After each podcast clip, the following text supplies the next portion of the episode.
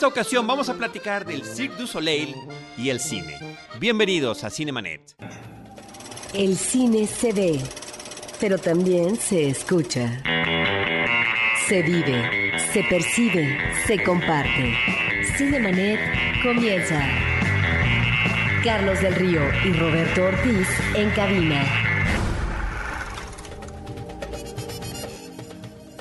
www.cinemanet.com.mx es un espacio dedicado al mundo cinematográfico. Yo soy Carlos del Río y a nombre de Uriel Valdés y de Paulina Villavicencio les doy la más cordial bienvenida y saludo a María Ramírez. ¿Cómo estás, María? Hola, estoy muy bien. Me encanta estar aquí con ustedes para hablar de muchas cositas divertidas. De muchas cosas que tienen que ver con el cine eventualmente. Y me da muchísimo gusto darle la bienvenida por primera ocasión a los micrófonos de Cinemanet a Mariana Mijares, con quien ya habíamos tenido las pláticas, las conversaciones, los acercamientos, las promesas, las promesas, Mariana.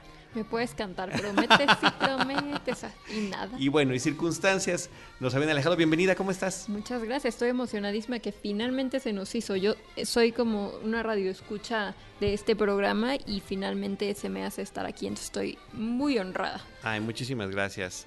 Mariana, pero Mariana es una colega nuestra en la cobertura cinematográfica, así es como la conocí yo, como colega de la cobertura cinematográfica, pero resulta, y después de platicar con ella, de haber convivido, inclusive tener alguna ocasión en que nos tocó un viaje también contigo, María. Sí, en fuimos aquel, los tres. En aquel famoso viaje de... Un viaje al Del aniversario de Star Trek a los estudios Paramount. Eh, resulta que Mariana, que es freelance, eh, en términos de cine, ella escribe para Nexos, para Veintitantos, para Esquire, pero además cubre también teatro y cubre también viajes. Entonces hace toda esta combinación de temas. ¿En qué otros medios estás? También escribo en Seventeen, en 15 a 20, en Tiempo Libre. En quien se deje. En quien se deje. Y este, y bueno, recientemente hubo la oportunidad de ver un espectáculo del Cirque du Soleil en, en Nueva York que se llama Paramore. Y ese espectáculo está dedicado al mundo cinematográfico. Y de tantos eh, espectáculos que ha tenido el Cirque du Soleil, tres de ellos están directamente vinculados al cine y los vamos a comentar. Uno es Iris, el otro es Paramore y el otro es Toruk, que tiene que ver con Avatar. Pero el Cirque du Soleil en sí mismo ha sido un, fenómeno a nivel global que inició en Francia, ¿no? Tú conoces, Mariana nos va a platicar un poquito la historia de los creadores. Eh, y eh, en México, yo nada más quiero dar mi anécdota, María y Mariana.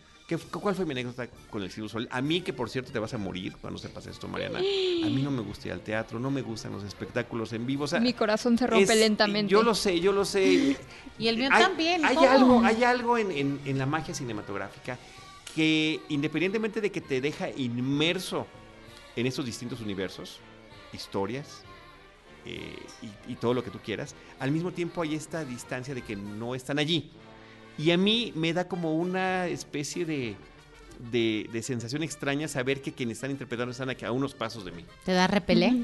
Pues me da como una pena entre ajena y propia. Y... Pena ajena. Ese, Es algo extraño. Eso sí lo siento. Es a algo veces. extraño. Bueno, el caso es que en el año de, dos- de Nuestro Señor del 2002, me llama mi hermano Mauricio y me dice, oye, va a venir el Cirque du Soleil a México, trae un espectáculo increíble, así que este, voy a comprar los boletos para que vaya toda la familia. Ujú. Y le digo, "Eh, ¿sabes qué, hermano? Muchísimas gracias. No sé qué es el Cirque du Soleil, no me interesa. ¿Cuánto cuestan los boletos? Tanto. No, menos, o sea, estás loco. ¿Cómo crees? Le digo, no, gracias, hermano, te lo agradezco mucho.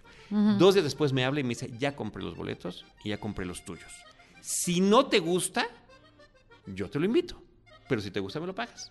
O sea, Es un buen Me deal. me parece que está muy bien. Perdiste dinero y además Alegría. no tenías razón. Alegría. Fue el espectáculo de alegría. ¿Sabes qué? El que salió más feliz de toda la familia de ver alegría fui yo. El que salió más impactado por esta estilización del espectáculo circense. Primero que nada, la ausencia de animales. eh, y segundo, la calidad de la interpretación, el vestuario, la música en vivo, las interpretaciones.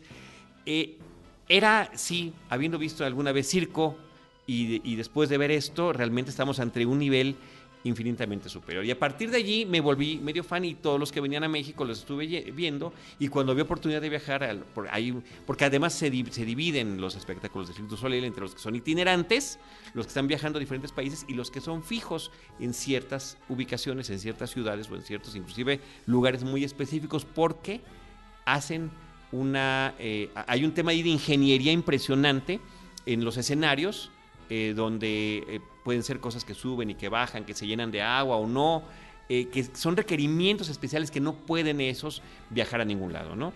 Que representan inversiones millonarias, perdóname. Y valdría la pena que fuéramos entonces a verlos. Claro, con, si la oportunidad se da. ¿no? Oye, pero es que justo creo que el Cirque du Soleil cambió esa percepción que teníamos, al menos en México, de los circos, creo que en todo el mundo también, pero yo en lo personal odio los circos con animales, o sea, me parece el peor invento del ser humano. Así es como lo peor. De por sí, como que la gente que está ahí también abusan de ella, ¿sabes? O sea, como que no, no es una vida que creo que. O sea, no es tan valorado el estar en un circo. Entonces creo que justo el Cirque du Soleil cambió esa perspectiva. En primera, por la calidad de la producción, que es impresionante, por los stunts que hacen los, los artistas. O sea, en realidad es arte lo que estás viendo. Y entonces sí fue un evento que viniera del Cirque du Soleil a México, porque recuerdo que solo muy poca gente había viajado a ver específicamente ese show. Entonces, cuando vino, yo te contaba, mi hermana vivía en Estados Unidos y en el 2000 me acuerdo que, mm, que nos contaba así de, no, vi un espectáculo, es que no se pueden imaginar. O sea, era una descripción así de algo maravilloso, de un mundo mágico, así. Es como el Disney, los espectáculos de Disney, pero para adultos, ¿no? De verdad es lo máximo cuidan cada detalle, hacen cosas irreales, nos escribía y era como que, ¿qué es eso?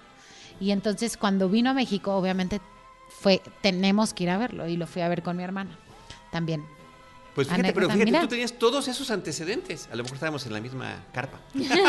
Seguramente. Y yo creo que tomando en cuenta lo que ustedes dicen, fue precisamente por lo que se creó el Cirque du Soleil, porque el Cirque du Soleil fue creado precisamente por dos artistas callejeros, de nombre Guy, Guy Laverité y Daniel Gautier. Entonces, ellos eran artistas y precisamente lo que decía María, no les gustaba el circo con animales, y entonces decidieron hacer una compañía basada únicamente en las habilidades y en los talentos circenses de las personas. Entonces empezaron esta compañía en Canadá, como todos sabemos, y poco a poco fue creciendo y desde, o sea, en la medida en que ha ido creciendo es impresionante que tienen empleados de 40 países y que siguen haciendo casting en todas partes del mundo. Entonces hacen casting tanto para cantantes como para bailarines, como para artistas. Entonces siempre que alguien tiene un talento, a lo mejor si tú no te sabes colgar a 10 metros sobre el, sobre el suelo, pero si tienes una bonita voz, puedes participar en el Cirque du Soleil. De hecho, el Cirque du Soleil del que más adelante les vamos a platicar, que está basado en México, la cantante principal es mexicana, se llama Majo Cornejo y es muy buena. Oye, y tú que has visto muchísimos este, espectáculos, ¿cuáles son mejores, los fijos o los, los que se van moviendo, los Yo creo que cada uno tiene sus cosas. Definitivamente creo que los de Las Vegas son inequiparables, particularmente creo que O y K es como el highlight del Cirque du Soleil y estaría increíble, como decía Alberto, que se pudiera trasladar, pero pues O tiene un tanque de agua con muchísimos litros que no es posible moverse y entonces esos dos se distinguen no solo por los artistas y la complejidad de los números, sino también tienen como una música y cosas muy particulares. Sin embargo, te diría que esa era mi opinión de que nunca se iban a equiparar los de Las Vegas hasta que el año pasado tuve la oportunidad de ver este espectáculo que les cuento de México, Lucia, en Toronto, que es un show que si tienen oportunidad, rastrenlo, porque va a estar en 450 ciudades en 7 años. Entonces, por ahí si tienen chance, yo obviamente creo que lo van a tener que traer a México en algún punto, dado que está basado en México,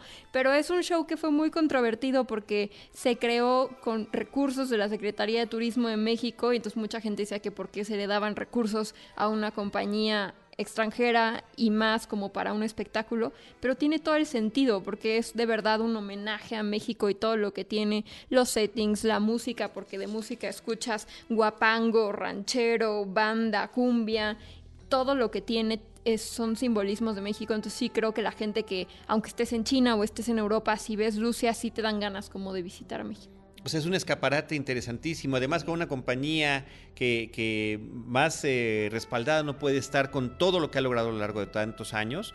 Y que curiosamente también, revisando la historia del Cirque du Soleil, ellos no hubieran podido arrancar si no hubiera sido por el financiamiento para las artes del gobierno de Canadá. Que es que es con lo que arranca, ¿no? Sí, es tristísimo que toques eso ahorita, justo cuando en Estados Unidos y México nos acaban de recortar el presupuesto de cultura, pero tienes toda la razón, o sea, cuando un gobierno cree en las artes, se logran cosas increíbles.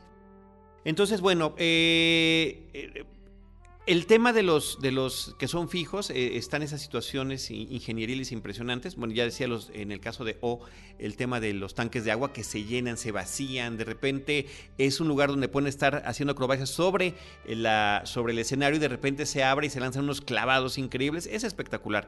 Y en el de K, por ejemplo, también, hasta ha salido en algún capítulo de CSI, tienen una plataforma móvil que adopta eh, las posiciones de vertical y horizontal y todo lo que hay intermedio y también giratorio y donde estos hombres eh, y mujeres hacen proezas impresionantes. O sea, tú cuando estás viendo un espectáculo del Cirque Soleil, a mí que soy yo bien nerd, yo digo, es que los superhéroes podrían existir. Estoy viendo cosas que verdaderamente, literalmente son sobrehumanas. Ese es, ese es, el tema, o sea, creo que cambió eh, la percepción de muchas cosas, incluso de ingeniería, arquitectura, este, los cantantes, o sea, la calidad de los cantantes, de los artistas, de los...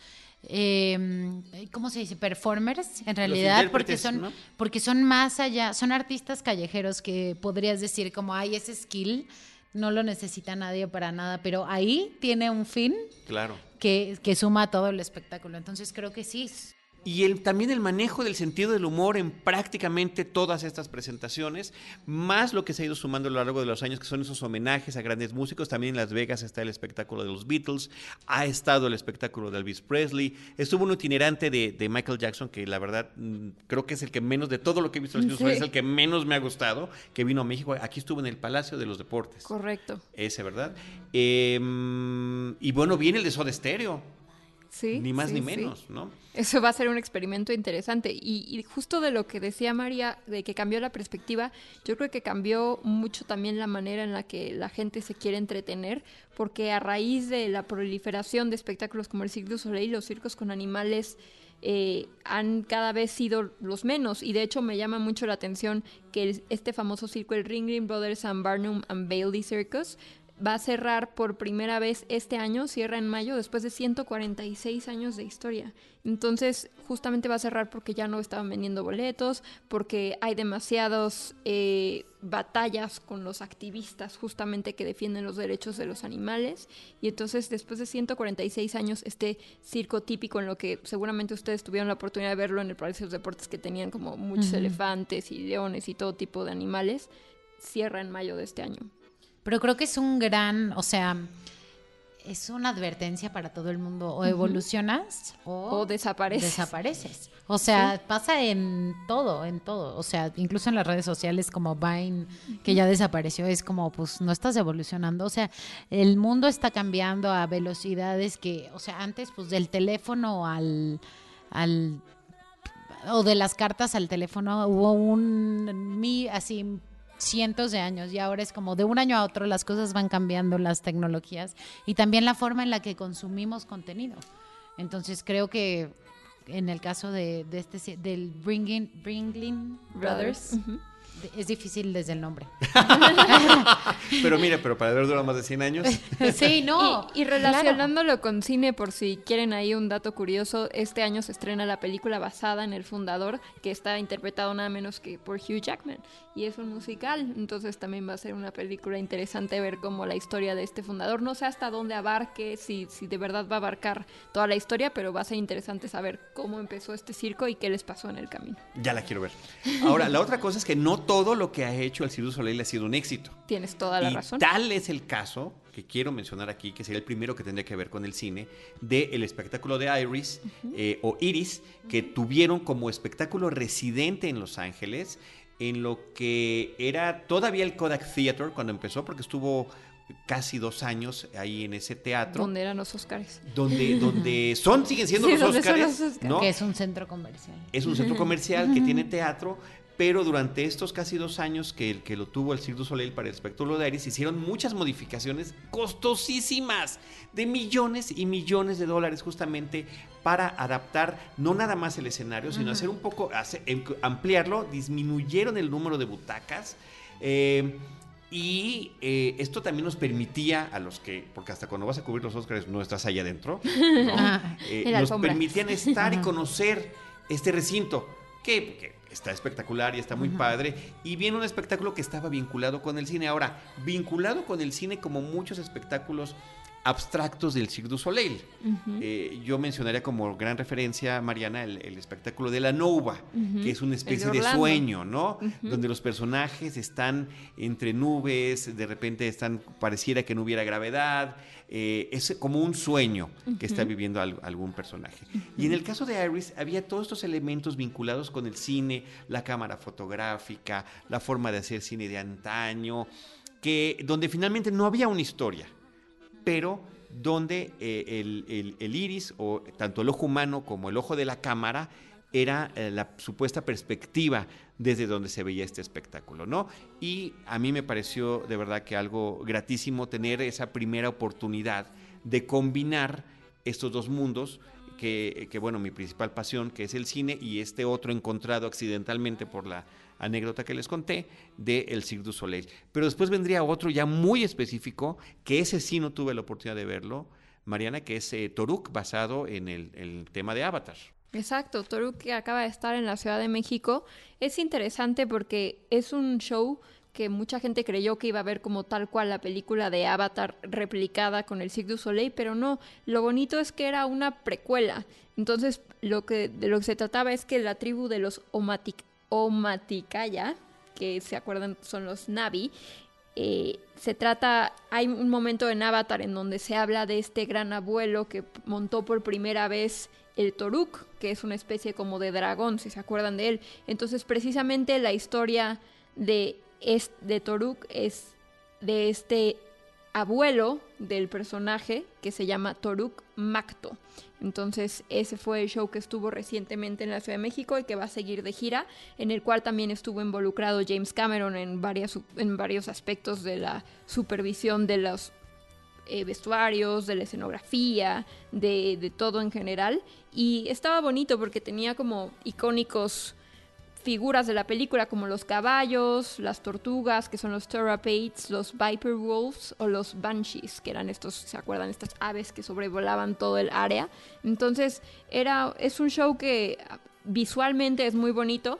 Sin embargo, creo que mi crítica sería que se aleja un poco del Cirque du Soleil porque no tiene mucho que ver con acrobacia o con habilidades humanas. Son más proyecciones y son más bailes y son más títeres que son el toruk y los otros aves, pero no tiene muchos números circenses. Entonces esa sería como mi crítica por la cual no me gustó tanto. Ahora la pregunta es, perdón, perdón María, es este, eh, te decía yo que muchos de esos espectáculos son así, que no hay, no hay historia, o, o que es una historia como muy vaga, ¿no? Como muy abstracta. Aquí sí era una historia de principio a fin. Sí, sí era una historia de principio a fin, como que se trataba de que eh, varios personajes, los principales, tenían que ir superando varias pruebas como para poder convertirse en los Toruk Mactos y al finalmente solo va a poder uno, pero entonces como que te enteras un poco de los antecedentes de los Navi.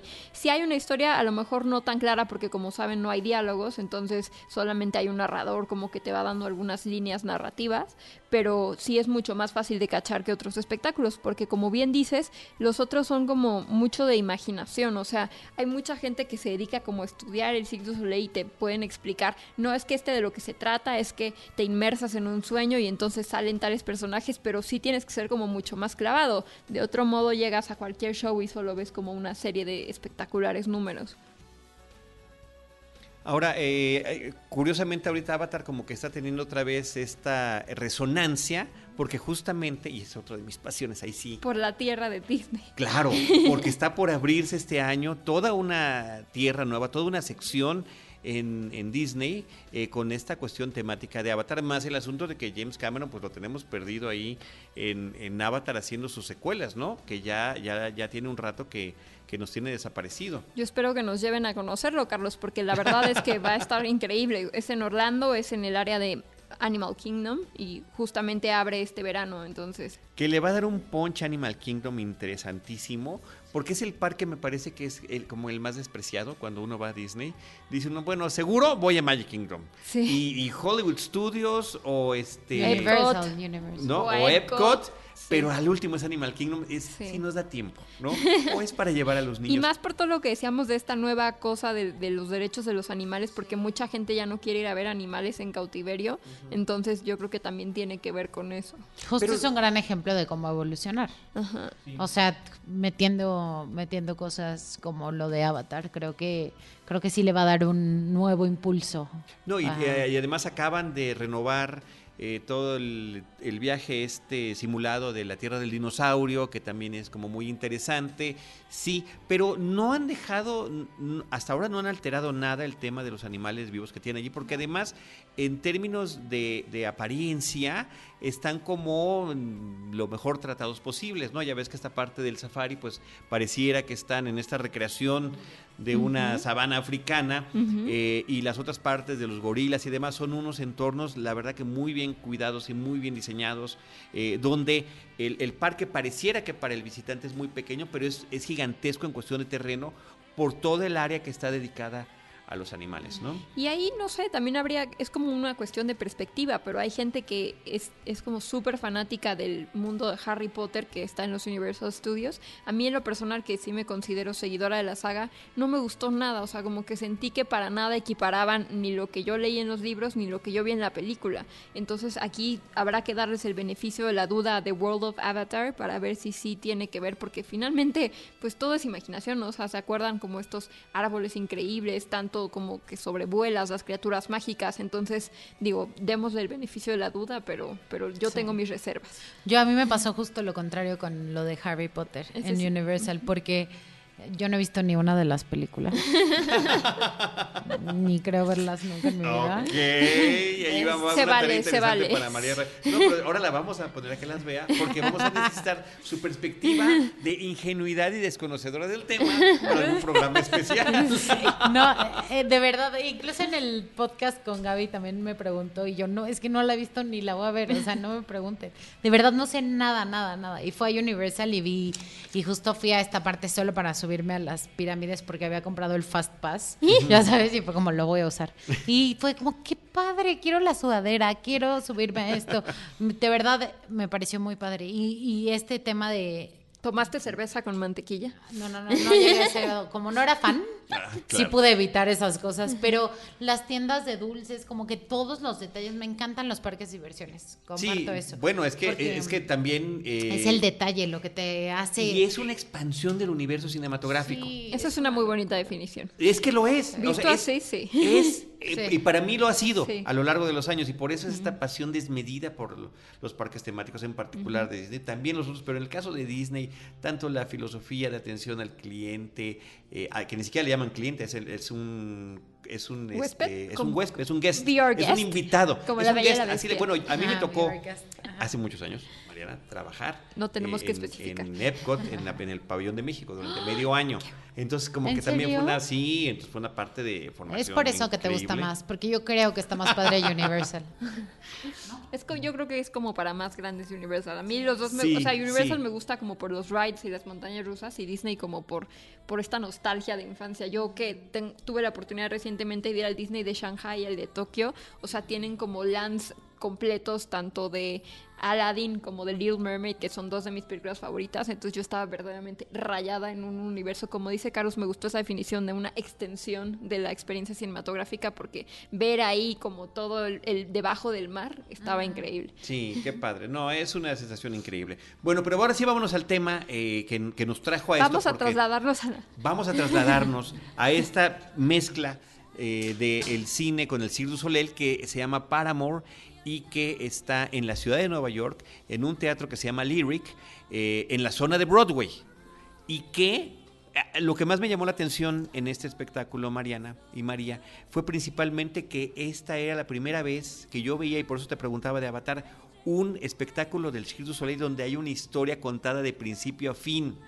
Eh, que, curiosamente termina siendo la parte más débil de este espectáculo, porque la historia es de una sencillez y de, eh, de una sencillez terrible, no en el mejor de los sentidos, eh, predecible, eh, llena de clichés y demás, que trata básicamente sobre un director cinematográfico que tuvo sus mejores años, que está buscando una, volver a, a hacer una nueva película, pero para él encontrar su inspiración es encontrar una diva que sea su protagónica. Y cuando la encuentra es una chica que está iniciando en el, en el negocio de la cantada y de la actuación, pero que hace pareja laboral con un músico poeta Pianista. del cual él está enamorado de ella, ¿no? Entonces vuelve a lo largo de la película un triángulo amoroso. De hecho, hay una canción que se llama, uno de los temas principales del show se llama Love Triangle. Y, y sí, justamente como dices, creo que lo diferente de este espectáculo es que por primera vez se combina teatro con circo, con música. Y eso, la verdad es que la combinación suena muy atractiva, porque el Cirque du Soleil sabemos que es circo y que es música, pero la parte de teatro y como dices que haya como una historia concordante era el diferenciador.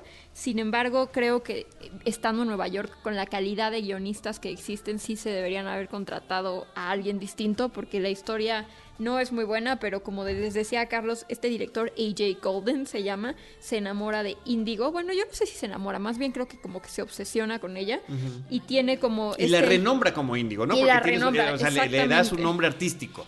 Exacto. Entonces ella tiene como esta disyuntiva como de cliché de telenovela entre escoger al director que es quien le puede asegurar su carrera y su futuro profesional o escoger el verdadero amor Claro, que está claro. simbolizado en Suena Joey. Moulin Rouge. Ay, Moulin Rouge sí me gusta Es- mucho, sí, la a mí me verdad. fascina. me- ¿Te gusta? Es mi película favorita. No, es una de mis películas favoritas. Lo comentamos ya. Magnánima, magnánima. Sí, yo, yo estoy Es completamente que de todas son acuerdo. tus películas favoritas. A mí No. le digo, oye, tal película de. No es eh, cierto. ¿Cuál acabamos de mencionar? Te Ay. estás cambiando de tema. No, perdón, Pero Scott bueno. Pilgrim Ah, versus Scott the Pilgrim. World. Scott Buen- Pilgrim. muy Es de mis favoritas también. buena. también mía, pero resulta que digo que cada que hablo de alguna dices, es mi Pues es que es que es gente que sabe, yo digo. No, y de que también tenemos muchas favoritas. Claro, yo me sumo a su club de Moulin Rouge. La verdad Pero es que- Rouge es mi Y el número Scott uno. Pilgrim, ¿no? Sí, también, pero, Ah, pero mi furor por Mulan, o sea, de Sí, Mulan pues es Rouge que, me sé bueno, los diálogos. Yo también. Hay que hacer una noche de Moulin Rouge así. Pero o sea, te ¿sabes podríamos qué? cantar las canciones. Es que también el tema es que cuando ves Mulan Rouge ya te sabes los diálogos. Sí. Porque los están, es la forma inteligente e interesante que tiene de tomarlo de las canciones. Pero no nos salgamos del tema. Está bien. Regresemos a de Paramore, Paramore. que Paramore, para los que no sepan, significa amante en francés, que también, o sea, es una explicación que puede ser una relación sexual o impropia. Entonces, eso significa Paramore. Y una de las cosas que es bonito de este espectáculo es que, como él es un director de cine y ella es su musa y su actriz, todo el tiempo están cambiando de sets. Entonces, hay un momento en que los vemos en un set clásico de Hollywood, otro momento espectacular en donde los vemos como en Egipto con todo el set de Cleopatra, en otro momento en el viejo oeste, que no sé si te acuerdas, Carlos, Sí, que es muy divertido cuando están en el viejo oeste porque con las pistolas y los sombreros están como brincando de trampolín en trampolín. Y, a, mí me, a mí me parece que eso, es, que eso es lo padre. Al final de cuentas estamos haciendo esta crítica de que el, eh, es distinto por el tema de tener una historia, eh, que la historia no es la mejor de todas, pero finalmente... Mariana, estás en Nueva York, estás en un teatro de esos con gran historia dentro de la propia ciudad, donde de repente también a través de esta magia entre el teatro y el cine, eh, sobre todo al final, parece que estás llegando a ese teatro desde el aire, que es una de las partes que más me gustan. Y este número de apertura, que- porque es, es una supuesta época dorada, estoy entrecomillando, una supuesta época dorada del cine, sin embargo están mezclando historias de muchos momentos eh, de, de películas clásicas, ¿no? Que podemos ahí interpretar. De repente aparece un poco de Casablanca, de repente aparece King Kong, de repente está el tema de Cleopatra, como que no todas coinciden No, para eh, en temporalidad, pero, pero finalmente es esta intención de brindar este espectáculo. Y decía, cuando se abre este escenario lleno de luces, con esta escalinata que salen eh, bailando y brincando, y por ahí decía algún crítico de algún periódico importante de Nueva York, no sabes a dónde voltar porque parece que estás en una mesa de pinball, ¿no? O sea, que ¿para dónde va la bolita? ¿A- a- ¿Qué es lo que debo de estar viendo? Que él lo dijo en un tono de crítica eh, eh, negativa y que a mí es una de las cosas que me pareció verdaderamente encantador y que te abre los ojos en ese momento y que dices, wow, qué bueno que vine. O sea, como Sí. que ya no tenía ganas de venir, como que, como que lo dudé, como que pude haber visto otra cosa y esto que vi de verdad que me está maravillando y particularmente porque finalmente sí están allí los elementos del Cirque du Soleil de estas proezas que solamente estos atletas, estos acróbatas, esta gente especializada y con una gran sensibilidad pueden creer. Y es justo, a mí me pasa mucho que he visto varios shows de Cirque du Soleil y siempre considero que aunque el show overall no sea muy bueno, vale la pena si hay uno o varios números que te quiten el aliento y que te deslumbren. Y en mi caso en Paramore ese momento llegó con el número de los gemelos, que no sé si te acuerdas, Carlos, que son estos gemelos Andrew y Kevin Atherton que desafían la gravedad y entonces hacen una serie de acrobacias a muchos metros sobre el suelo. Entonces ves a toda la gente de verdad como, como en cliché cinematográfico con la boca abierta porque es un número verdaderamente deslumbrante. Y justamente hablando como de alturas, quería contarte una cosa curiosa. ¿no? Este teatro que estás mencionando que está en la 42 se llama Lyric Theater y ese fue el teatro en donde estuvo la famosa Spider-Man, Spider-Man Turn Up the Dark. Y entonces es curiosa la le fue muy mal, pero por lo que costó, porque era una, era una obra excesivamente cara. Pero el paralelismo viene justamente porque en Spider-Man hicieron como muchas acrobacias y muchos números en la altura. Y, y acá, pues también hacen ese tipo de cosas todo el tiempo. En algún momento brincan tres pisos. Entonces, eso también es una similitud que en este mismo teatro hayan estado esos dos shows. Sí, eh, eh, fíjate que de las otras cosas que creo que es muy atractivo, em, teniendo en cuenta el término cinematográfico, está este asunto que ya mencionamos de esta gran apertura con una especie de musical de antaño. Ya mencionaste que de repente tienen ahí su homenaje al western y lo, lo combinan con el tema del circo, con los brincos y las acrobacias, con estos trampolines especiales que tienen eh, sobre el escenario. Pero uno de los que más me gustó tiene que ver con el formato del cine y que pareciera que estamos viendo un pedazo de, varios fotogramas de una película donde me parece que eran siete u ocho aproximadamente, siete parejas, eh, hombre y mujer en cada uno de estos fotogramas, está haciendo un movimiento que se va complementando con el que está al lado, ¿no? Que es una parte sobre todo donde se estaban escondiendo de una persona. Entonces, esa parte me pareció verdaderamente atractiva, encantadora y que efectivamente nos remite al cine, pero solamente la puedes ver en teatro.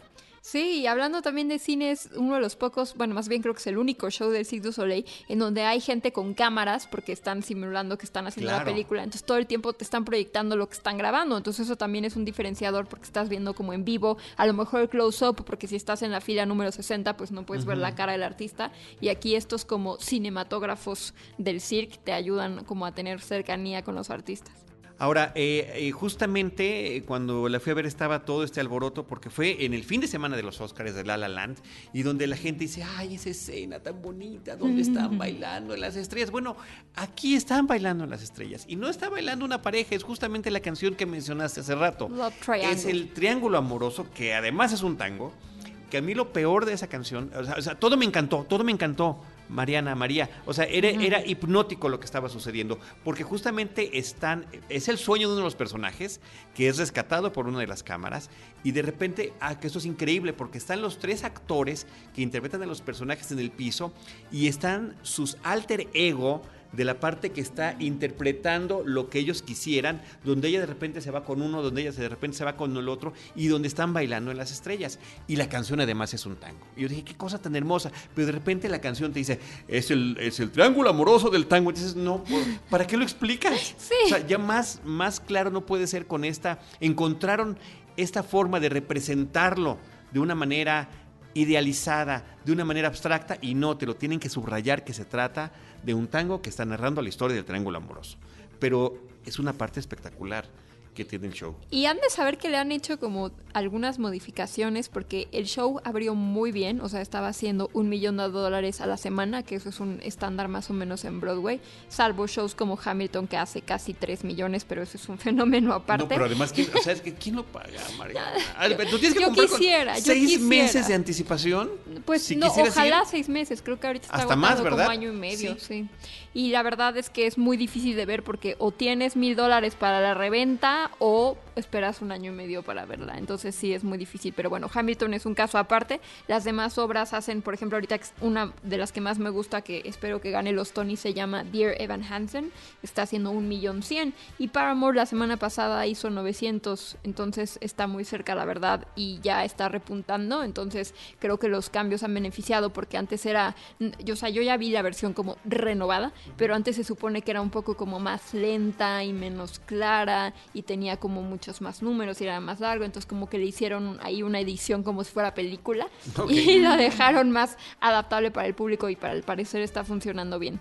Lo que yo no sé es, eh, eh, cuando estuve por allá, que no tiene mucho, y pude verlo, eh, yo vi como que había una, fecha ya de finalización de su presentación, que era como para abril de este año, pero eh, justamente hoy que me di una vuelta por, por la página para rescatar algunos datos, eh, ya no vi esa fecha, entonces yo espero, ojalá, que... A lo mejor dijeron como indefinidamente. Lo pueden dejar indefinidamente eh, con el tema de, de, de, esto que está sucediendo, que estás comentando, que tiene que ver con los ingresos, porque finalmente, si es como Iris, que a los dos años, por falta de ventas, tuvieron que cancelarlo, ¿eh? Sí, pues sí, es que son shows en donde tienes a muchísima gente, no solo sobre el escenario, sino también detrás de, y si no tienes cierto mínimo de ingresos, pues estás perdiendo, no solo no estás ganando, sino estás perdiendo. Entonces sí es importante para ellos como que haya, yo creo que está funcionándoles este reajuste y me da gusto que hayas visto que aún no tiene fecha de finalización. Oye, dime una cosa nada más, Mariana, eh, comparado tú que has estado visitando y que lo haces cada que tienes oportunidad con esta combinación de chambas que lograste, que de repente ya empieza a sonar envidiable, eh, ¿cómo en comparación con los otros eh, lugares de espectáculos teatrales de Broadway, ¿qué tal está el Lyric? O sea, ¿cómo, en, qué, ¿en qué lugar lo podrías poner eh, de, su situación de que parece clásico, eh, de si es cómodo, de espacioso? Pues creo que es de los teatros más grandes en donde si no estás como en la parte de la orquesta, si estás en un lugar lejano, entonces no necesariamente vas a ver todos los detalles, porque lo que pasa con la mayoría de los teatros es que son más chicos en el sentido de que son hacia lo alto, entonces a lo mejor estás en el piso 2, pero mucho más cerca del escenario. Entonces esa sería como la diferencia de la óptica, pero es un teatro muy bonito que también ha, tenido como muchas renovaciones y, y pues como es un espectáculo grande, de cierta manera está bien que sea un teatro así, porque si fuera un teatro como los otros, no podría haber estos, estos números tan espectaculares de altura y de aire. Ok. Pues bueno, pues ahí está esta, esta opción de Paramore, si por alguna razón andan por allá, como luego nos toca a nosotros, que sí. afortunadamente nos, nos, toca cubrir cosas y nos mandan. Y, y, también me gustaría hacer un mini paréntesis sí, hablando claro. como de fusiones de teatro y cine. Acaban de abrir Amelie y Anastasia, entonces si tienen oportunidad de verlas en Broadway, ahí, ahí acaban de abrir y además Amelie es la actriz que estuvo en Hamilton con Lin Manuel Miranda, entonces es una súper actriz. Y Anastasia tiene por ahí, si lo buscan en YouTube, un video, uno de los números principales que se, ya no me acuerdo cómo se llamaba la canción, pero es también uno de los espectáculos que ahorita acaban de abrir y que valen más la pena. Sí, bueno, además toda esta cuestión de, de Broadway y el cine pues están eh, no involucrados de una manera que no lo puedes eh, diferenciar porque están gente que uno conoce por cine, están interpretando eh, personajes en Broadway o como está sucediendo el caso con esas películas clásicas que conocemos que están siendo adaptadas a versión teatral y, con una partitura y letras y música, porque otra de las que más me gusta ahorita, que también se las recomiendo muchísimo, es Waitress. No sé si vieron la película, es, es increíble. Y, y, la historia es, es muy interesante porque la directora y escritora de la película hizo esta película indie que le, o sea, como que le metieron como mucho cariño. Y semanas antes de que estrenara en Sundance, la asesinaron en su oficina. Entonces ella nunca vivió para ver la película y también un poco la obra es un homenaje a esta directora y le ha ido espectacularmente bien. Y ahora la variante es que la actriz principal va a ser reemplazada por la compositora que es nada menos que Sarah Brides entonces pues, también vale la pena. Wow. y, y, la historia de la directora es como para hacer una película sí. también. ¿Qué, qué, cosa tan desafortunada sí. y trágica sí, oye Mariana pues muchísimas gracias por habernos acompañado. Ya nos acompañarás en otras ocasiones para hablar de otras cosas de cine. En, en dónde te pueden encontrar redes sociales qué, qué nos dejas pues todo lo que quieran. Me pueden seguir en Instagram o en Twitter como Mariane con doble N guion bajo 00. Ahí les puedo platicar de lo que quieran. Pueden seguir, como, como dice Carlos, mi actividad por el mundo. Y pues me dará mucho gusto escuchar de ustedes y sobre todo regresar a este bonito programa. Muchísimas gracias. Tu actividad itinerante. Actividad Como la del signo solar. sí. Me encanta, me encanta. María Ramírez, Muchas gracias por invitarme, como siempre. que tú eres Voy a de... dejar ¡Qué de barbaridad! decir eso, ¿verdad? Sí, ya me acostumbré. Ya lo sé. Ya no soy itinerante, ya soy fija. ya no eres itinerante. Ya soy fija. Ya es este... Ya soy fija. de- de- Este, mm, quiero que me patrocines un, un viaje a Nueva York, entonces. Pues no, vamos para- a buscar nuestros patrocinadores, por supuesto. Exacto, para que para ir a ver todos los espectáculos. Este, mis redes sociales eh, me pueden seguir en Twitter y en Instagram como General Alola y nos escuchamos prontísimo. por acá mismo. Muchísimas gracias. Yo a nombre de Uriel, de Paulina y de Roberto les agradezco que nos hayan acompañado como en cada episodio y les recuerdo las redes sociales de Cinemanet, arroba Cinemanet en Twitter, facebook.com diagonal Cinemanet, Cinemanet 1 en Instagram y Cinemanet 1 en YouTube. En cualquiera de esos espacios les estaremos esperando con cine, cine y más cine.